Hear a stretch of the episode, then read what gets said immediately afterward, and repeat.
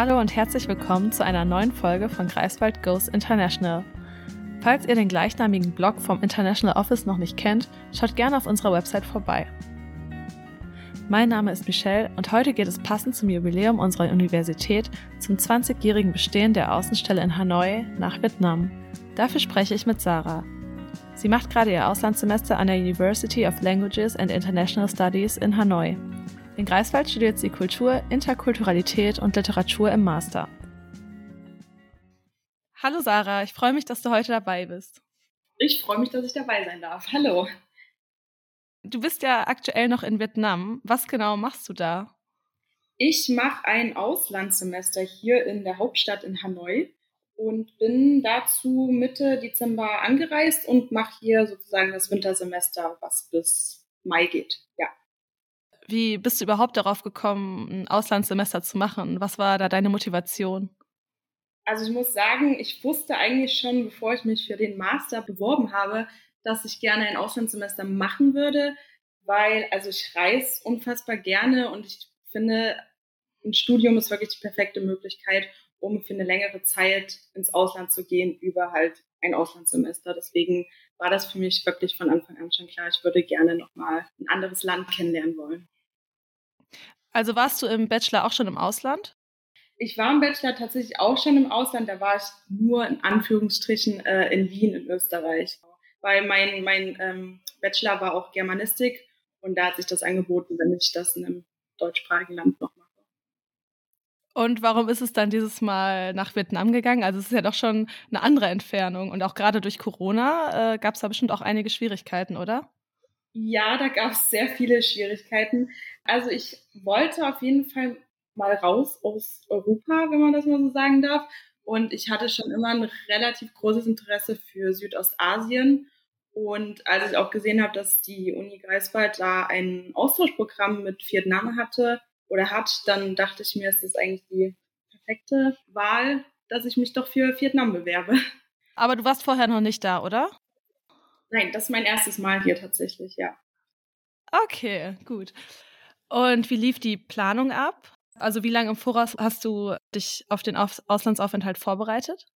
Oh Gott, das ist ja, also die Planung war deswegen auch etwas anstrengend, aber das hatte wirklich hauptsächlich mit Corona zu tun. Also ich habe leider sehr, sehr spät erst die Information bekommen, dass ich einreisen darf, weil genau in der Zeit eigentlich sollte mein Auslandssemester auch schon ein halbes Jahr vorher stattfinden. Aber in Vietnam war dann halt wirklich ganz harter Lockdown. Da durften auch keine Leute mehr einreisen, auch keine internationalen Studierenden.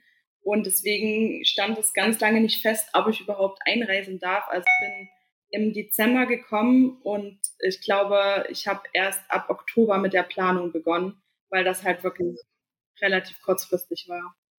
Ja, und es hat dann trotzdem mit deinem Studium noch gepasst, dass du dann ein halbes Jahr später im Endeffekt ge geflogen bist? Das hat zum Glück noch gepasst. Also ich bin tatsächlich jetzt auch am Ende meines Masterstudiums, aber das Auslandssemester ist sozusagen jetzt der Zusatz und ich muss dann nur noch meine Masterarbeit schreiben. Also es hat gerade so noch dazwischen gepasst, deswegen ich mich auch sehr gefreut habe. Okay, und vor Ort machst du dann aber trotzdem auch noch Kurse, oder? Genau, ich mache hier ganz normal noch Kurse. Ich bin an der deutschen und an der englischen Fakultät. Das heißt, ich habe sogar auch Unterricht auf Deutsch und auf Englisch. Es gibt hier sogar ein sehr großes Angebot an deutschen Seminaren, ja. Ah, okay, auch im Master dann. Genau, gibt es auch im Master, ja. Ach so, ja, das ist ja praktisch dann. Ja, das war, also es hat mich auch gewundert. Ich wusste nicht, dass hier wirklich auf Deutsch unterrichtet wird, aber die Uni versucht wirklich die Studiengänge für Anglistik, Germanistik und Romanistik, dass es in der Zielsprache sozusagen gehalten wird, dass ich wirklich beeindruckend finde, dass die Studierenden das hier so mitmachen. Ja, das stimmt. Und wo bist du untergekommen? Also wo wohnst du zurzeit? Ich habe äh, ein eigenes Apartment in Hanoi, also ich glaube auch in Ho Chi Minh City äh, generell. Es ist ziemlich einfach, ähm, möblierte Apartments zu bekommen für ähm, äh, internationale Studierende oder Arbeiter. Ähm, es gibt wirklich sehr großes Angebot, findet man super schnell, kann man alles vor Ort regeln. Also ich glaube einfach Besichtigungstermin ausmachen und äh, wenn die Wohnung, also wenn dir die Wohnung zusagt, kannst du meistens schon am nächsten Tag einziehen. Also das war wirklich das kleinste Problem. Es war mega gut. Aber hast du das von Deutschland aus schon organisiert oder dann tatsächlich erst vor Ort? Das habe ich vor Ort gemacht. Also ich bin angekommen, hatte Quarantäne, dann war ich erstmal an einem Airbnb, um auch zu gucken, in welcher Ecke ich vielleicht am liebsten wohnen will. Und dann genau habe ich das alles vor Ort angeschaut. Und das ist auch in Uninähe dann? Ich bin in Uninähe. Also ich kann in die Uni laufen. Es ist zwar ein bisschen weiter, aber es ist möglich. Okay. Aber sind die Kurse überhaupt an der Uni oder finden, findet alles online statt? Tatsächlich ist diese Woche das erste Mal alles in Präsenz. Bisher war leider, also es ist halt trotzdem drei Viertel des Semesters schon oben, war das meiste online. Deswegen wäre es noch nicht mal so wichtig gewesen, dass ich in Uninähe lebe. Aber wenigstens jetzt einen Monat darf ich noch in die Uni gehen, also wirklich in Präsenz. Ja, immerhin.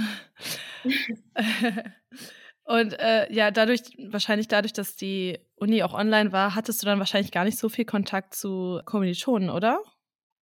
Leider nicht. Also ich weiß nicht, also auch aus meinen Seminaren, die ich noch hier in Greifswald gemacht habe, weiß ich, dass auch viele Leute ihre Kameras nicht anmachen. Und wenn du halt so gar keinen kennst, weißt du eigentlich im Prinzip überhaupt nicht, wer in deinem Kurs ist. Deswegen, das war ein bisschen schwierig, aber zum Glück gibt's hier halt auch sehr viele Gruppenarbeiten äh, und da habe ich zum Glück ein paar Kommilitoninnen kennengelernt und äh, mit denen bin ich jetzt auch in Kontakt und habe mich ein bisschen angefreundet. Also es ist möglich. Und äh, sind da auch viele Internationals oder hast du auch Kontakt zu Einheimischen? Wie ist da so das Verhältnis? Also ich habe hauptsächlich trotzdem Kontakt zu Internationals. Ich habe auch andere deutsche Austauschstudierende kennengelernt, also von anderen Unis aus Nordrhein-Westfalen und und München zum Beispiel. Und ähm, ja, sonst generell habe ich eher auch Europäer tatsächlich kennengelernt. Aber durch, dadurch, dass ich jetzt auch an der Uni bin, habe ich wenigstens wirklich noch Kontakt zu wirklich Einheimischen knüpfen können. Und ich hoffe, dass ich das jetzt noch ein bisschen ausbauen kann, die letzten zwei Monate. Ja. Ja, bestimmt. Und aber dadurch, dass du ja auch auf Deutsch studierst, werden diese diese Studiengänge auf Deutsch auch von Vietnamesinnen angenommen oder ist es tatsächlich nur für, für Internationals? Nee, das sind wirklich tatsächlich hauptsächlich von, von Vietnamesen, die das hier studieren. Deswegen, die ähm, wollen auch alle nach Deutschland kommen und da auf jeden Fall mindestens mal studieren oder arbeiten oder auch wirklich hinziehen. Also sie sind auch wirklich dran, die Sprache zu lernen und deswegen, die sind auch ein bisschen schüchtern, glaube ich. Also man ist ja immer ein bisschen zurückhaltender, wenn man eine Fremdsprache lernt und dann mit einem Muttersprachler oder eine Muttersprachlerin redet. Aber ähm, doch, die haben wirklich auch Lust, mich, glaube ich, kennenzulernen. Also es ist eigentlich sehr schön im Unterricht. Klingt gut. Ja. Dass man dann auch so ein bisschen mit in Kontakt mit, äh, mit Einheimischen tritt und nicht nur immer so mit Internationals ja, das stimmt. was zu tun hat, ist ja, ist ja dann auch mal ganz schön. Ja. Die Kultur ist ja generell doch schon anders als, als in Deutschland, kann man schon so sagen. Gibt es da wesentliche Unterschiede, die dir so direkt aufgefallen sind? Oha, ähm, ja, also es gibt einige Unterschiede. Ich glaube, es fängt schon so, ja, schon Esskultur und sowas an. Oder Vietnam generell ist auch ein sehr traditionelles äh, Land, also auch so mit Ahnenverehrung und dass hier wirklich Feste noch anders zelebriert werden als jetzt in Deutschland zum Beispiel. Das ist mir auf jeden Fall aufgefallen, ja. Und ja, die Stadt ist ja auch deutlich größer als Greifswald. Hattest du da am Anfang Schwierigkeiten, dich da so ein bisschen einzuleben oder war das von Anfang an einfach für dich? Oh nee, das waren auf jeden Fall Schwierigkeiten. Also Hanoi hat ungefähr acht Millionen Einwohner. Das, was mich am meisten umgehauen hat, ist tatsächlich einfach der Verkehr. Also man muss leider sagen, Infrastruktur ist hier einfach nicht so gut ausgebaut. Also es gibt nicht wirklich gute Busverbindungen. Es gibt auch nur eine einzige so ähm, U-Bahn-Strecke äh, im Prinzip. Ja. Und der Rest, also es ist wirklich, wirklich laut. Es sind unfassbar viele Motorbikes und Autos unterwegs, also mehr Motorroller. Ich weiß nicht, ob, also Vietnam ist halt wirklich so das Land mit den meisten Motorrollern, glaube ich. Und daran muss man sich wirklich gewöhnen. Also das ist sehr anstrengend für mich gewesen. Da musste ich mich wirklich erstmal zurechtfinden. Aber tatsächlich, mittlerweile kriege ich es gut hin. Einfach rein in den Verkehr und Augen zu und durch. Ja, wie kommst du dann von A nach B? nutzt du dann die, die öffentlichen Verkehrsmittel, wenn sie denn da sind oder wie oder zu Fuß? Wie machst du das? Ähm, es gibt hier eine App, die heißt Crab. Die ist, glaube ich, nicht nur für Vietnam, sondern für ganz Südost, äh, äh, ja, Südostasien. Da ist, das ist im Prinzip wie Uber in Europa, kannst du Taxis bestellen. Und äh, also meistens bezahle ich für eine Taxifahrt immer zwei Euro. Deswegen damit, das ist eigentlich mein Haupttransportmittel, muss ich sagen. Also man kann sich hier auch ganz einfach einen Motorroller ausleihen. Ich bin nur leider etwas schüchtern im Verkehr. Also ich traue mich nicht ja. hier auf den Straßen jetzt. Das kann ich mir vorstellen, wenn's, wenn's, äh, ja, wenn da so viel los ist auf den Straßen, kann ich das verstehen. Ja. Aber man kann sich über die App, also man kann nicht nur ein Taxi buchen, sondern es gibt halt auch Crab Bike. Das heißt, du fährst dann hier bei jemandem auf seinem Motorroller mit als Taxi. Okay. Ja, das ist ganz cool. Ja, auch nicht schlecht. Und generell mit den Preisen, also hast du das Gefühl, dass du da mehr ausgibst, zum Beispiel für Lebensmittel oder für Kultur, oder ist es, ist es relativ ausgeglichen im Vergleich zu Deutschland? Also ich würde sagen, im Vergleich zu Deutschland ist es auf jeden Fall günstiger. Also man kann, also es gibt ja auch viele Restaurants, vor allem wenn man jetzt vegetarisch oder vegan leben will, was in Vietnam tatsächlich ziemlich schwierig ist. Da ist ein Lebensmittel oder generell, wenn man essen geht, auf jeden Fall teurer. Aber man kann hier wirklich sehr, sehr günstig leben. Also ich glaube, ich koche selber zugegebenermaßen nicht, weil auf der Straße so Streetfood kostet umgerechnet 80, 90 Cent. Also. Okay, doch so günstig. Ja, das ist, also wenn man wirklich in lokale Geschäfte und sowas geht, ist es sehr, sehr günstig. Ja, wenn man weiß, wo man, wo man hin muss. Ja, genau. und es gibt ja auch wirklich so viele Restaurants und Cafés, also man findet wirklich immer was. Also was Lebensunterhaltungskosten angeht, ist man hier wirklich ziemlich günstig unterwegs. Wenn man jetzt zu Museen und Kulturveranstaltungen, ja, da sind die Preise schon ein bisschen teurer, aber im Verhältnis zu Deutschland ist hier wirklich eigentlich alles billiger. Okay. Und wie ist es so in der Stadt? Sind da auch viele Touristen? Weil es ist ja auch die Hauptstadt oder äh, wie sieht es aus? Ähm, also mir wurde gesagt, im Normalfall sind schon relativ viele Touristen in Hanoi. Mhm. Momentan natürlich nicht wegen Corona. Ich glaube, seit einer Woche dürfen Touristen wieder einreisen. Deswegen glaube ich, wird es jetzt auch die nächsten Monate wieder auf jeden Fall voller werden, auch in der Stadt. Aber ja. also die gesamten Leute, die man hier sieht an Internationals, das sind auch wirklich Leute, die hier länger leben, arbeiten. Genau, also momentan ist die Stadt relativ leer. Gibt es denn besondere Orte, die man sehen muss in Hanoi? Erstmal in der Stadt selber oder generell in Vietnam? Oh Gott, ja, da gibt es sehr viele. Also Hanoi hat äh, selber sehr viele auch Pagoden und Tempel, die man besichtigen kann. Ein Literaturtempel, wo auch Konfuzius gelehrt hat. Der West Lake, das ist so der größte See, der mitten in der Stadt ist. Da ist es auch wirklich immer schön lang zu laufen. Also man kann eigentlich hier immer irgendwas Neues entdecken. Also Hanoi kann man wirklich gut erkunden über mehrere Wochen. Und generell Vietnam hat, also ich wusste schon so ein paar Infos, hatte ich schon über das Land generell. Also so Halong-Bucht ist, glaube ich, so drei Stunden von Hanoi entfernt. Das sind diese Kalksteininseln. Ich glaube, die sind auch Weltnaturerbe, Kulturerbe.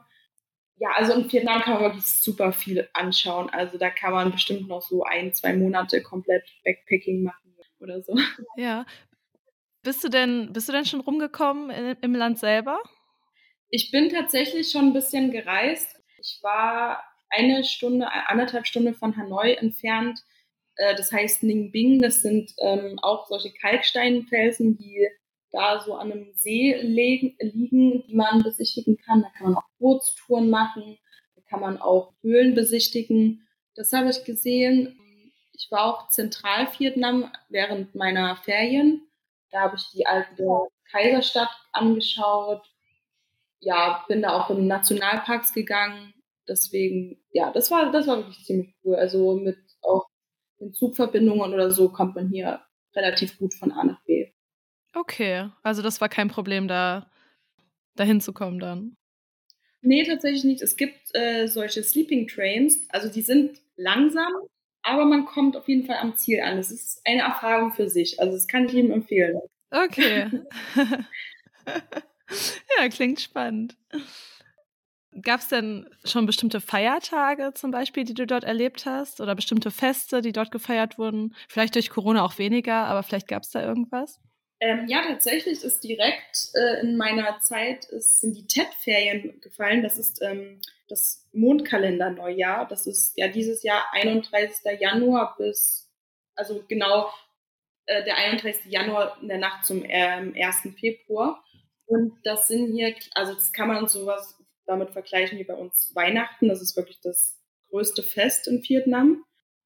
Ah, okay. Da hatte ich nämlich auch zwei Wochen Uni frei, worüber ich mich sehr gefreut habe. ähm, in, der, in, der, Zeit habe ich dann auch die Reise gemacht nach Zentralvietnam mit dem Sleeping Train. Und ähm, also während Corona wurde hier auch vieles abgesagt. Also es, normalerweise ist, wurde mir auf jeden Fall mitgeteilt, dass hier auch ein großes Feuerwerk ist. Das war leider dieses Jahr alles nicht. Aber das wird hier wirklich sehr, sehr familiär und groß zelebriert. Mhm. Klingt gut. Gab es denn generell ein besonderes Erlebnis, das du für dich jetzt schon so als besonders empfunden hast? Vielleicht ein Ausflug? Also du hast ja schon von deiner Reise erzählt, aber gab es vielleicht so ein besonderes Erlebnis, an das du äh, jetzt schon gerne zurückdenkst? Ja, also ich glaube, als ich die Reise gemacht habe, äh, bin ich auch in den Nationalpark gefahren und da habe ich eine Dschungel-Tracking-Tour gemacht, also den ehemaligen Ho Chi Minh Trail sind wir lang gelaufen und äh, das war auf jeden Fall eine mega interessante Erfahrung, weil das auch äh, zur Zeit des Vietnamkriegs eine sehr wichtige Route war.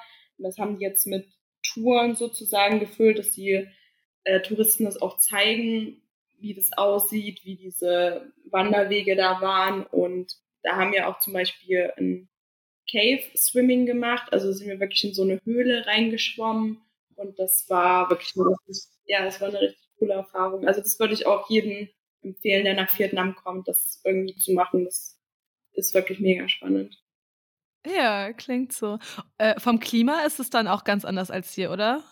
Oh ja, also es ist Jetzt ist schon die Zeit, wo so 30 Grad und Luftfeuchtigkeit 80 Prozent erreicht werden. Also Nord, also Hanoi und generell Nordvietnam geht noch. Also die haben wenigstens so eine, so eine kleine Art von Winter, so 15, 16 Grad, vielleicht mal für einen Monat. Und danach geht hier auf jeden Fall die Luftfeuchtigkeit los. Also es ist, es ist auf jeden Fall warm. Also ich schwitze okay. auf jeden Fall die meiste Zeit. Ja. Würdest du so einen Auslandsaufenthalt weiterempfehlen?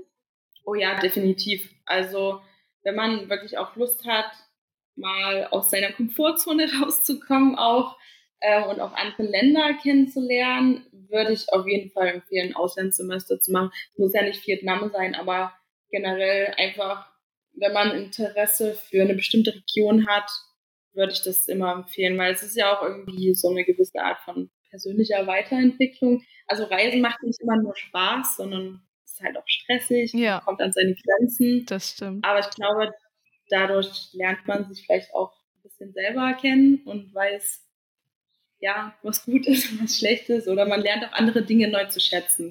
Das stimmt, ja.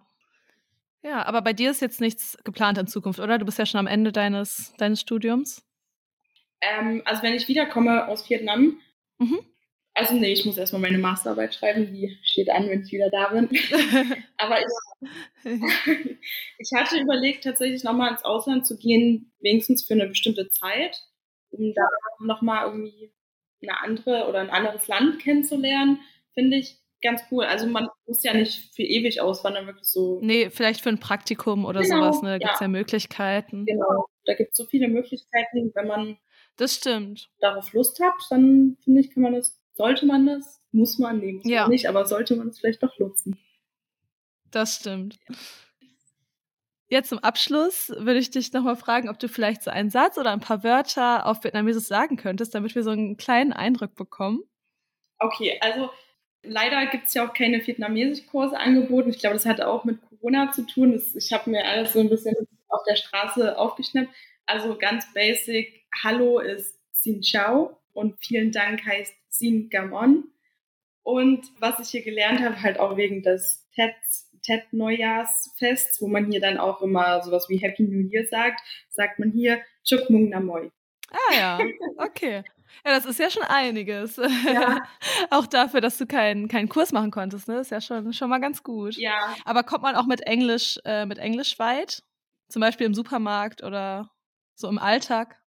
Tatsächlich eher weniger. Ähm, also jüngere Leute, ein paar sprechen Englisch, aber so der Durchschnitt leider wirklich nicht. Aber mit Zeichensprache ist irgendwie alles möglich, habe ich gelernt.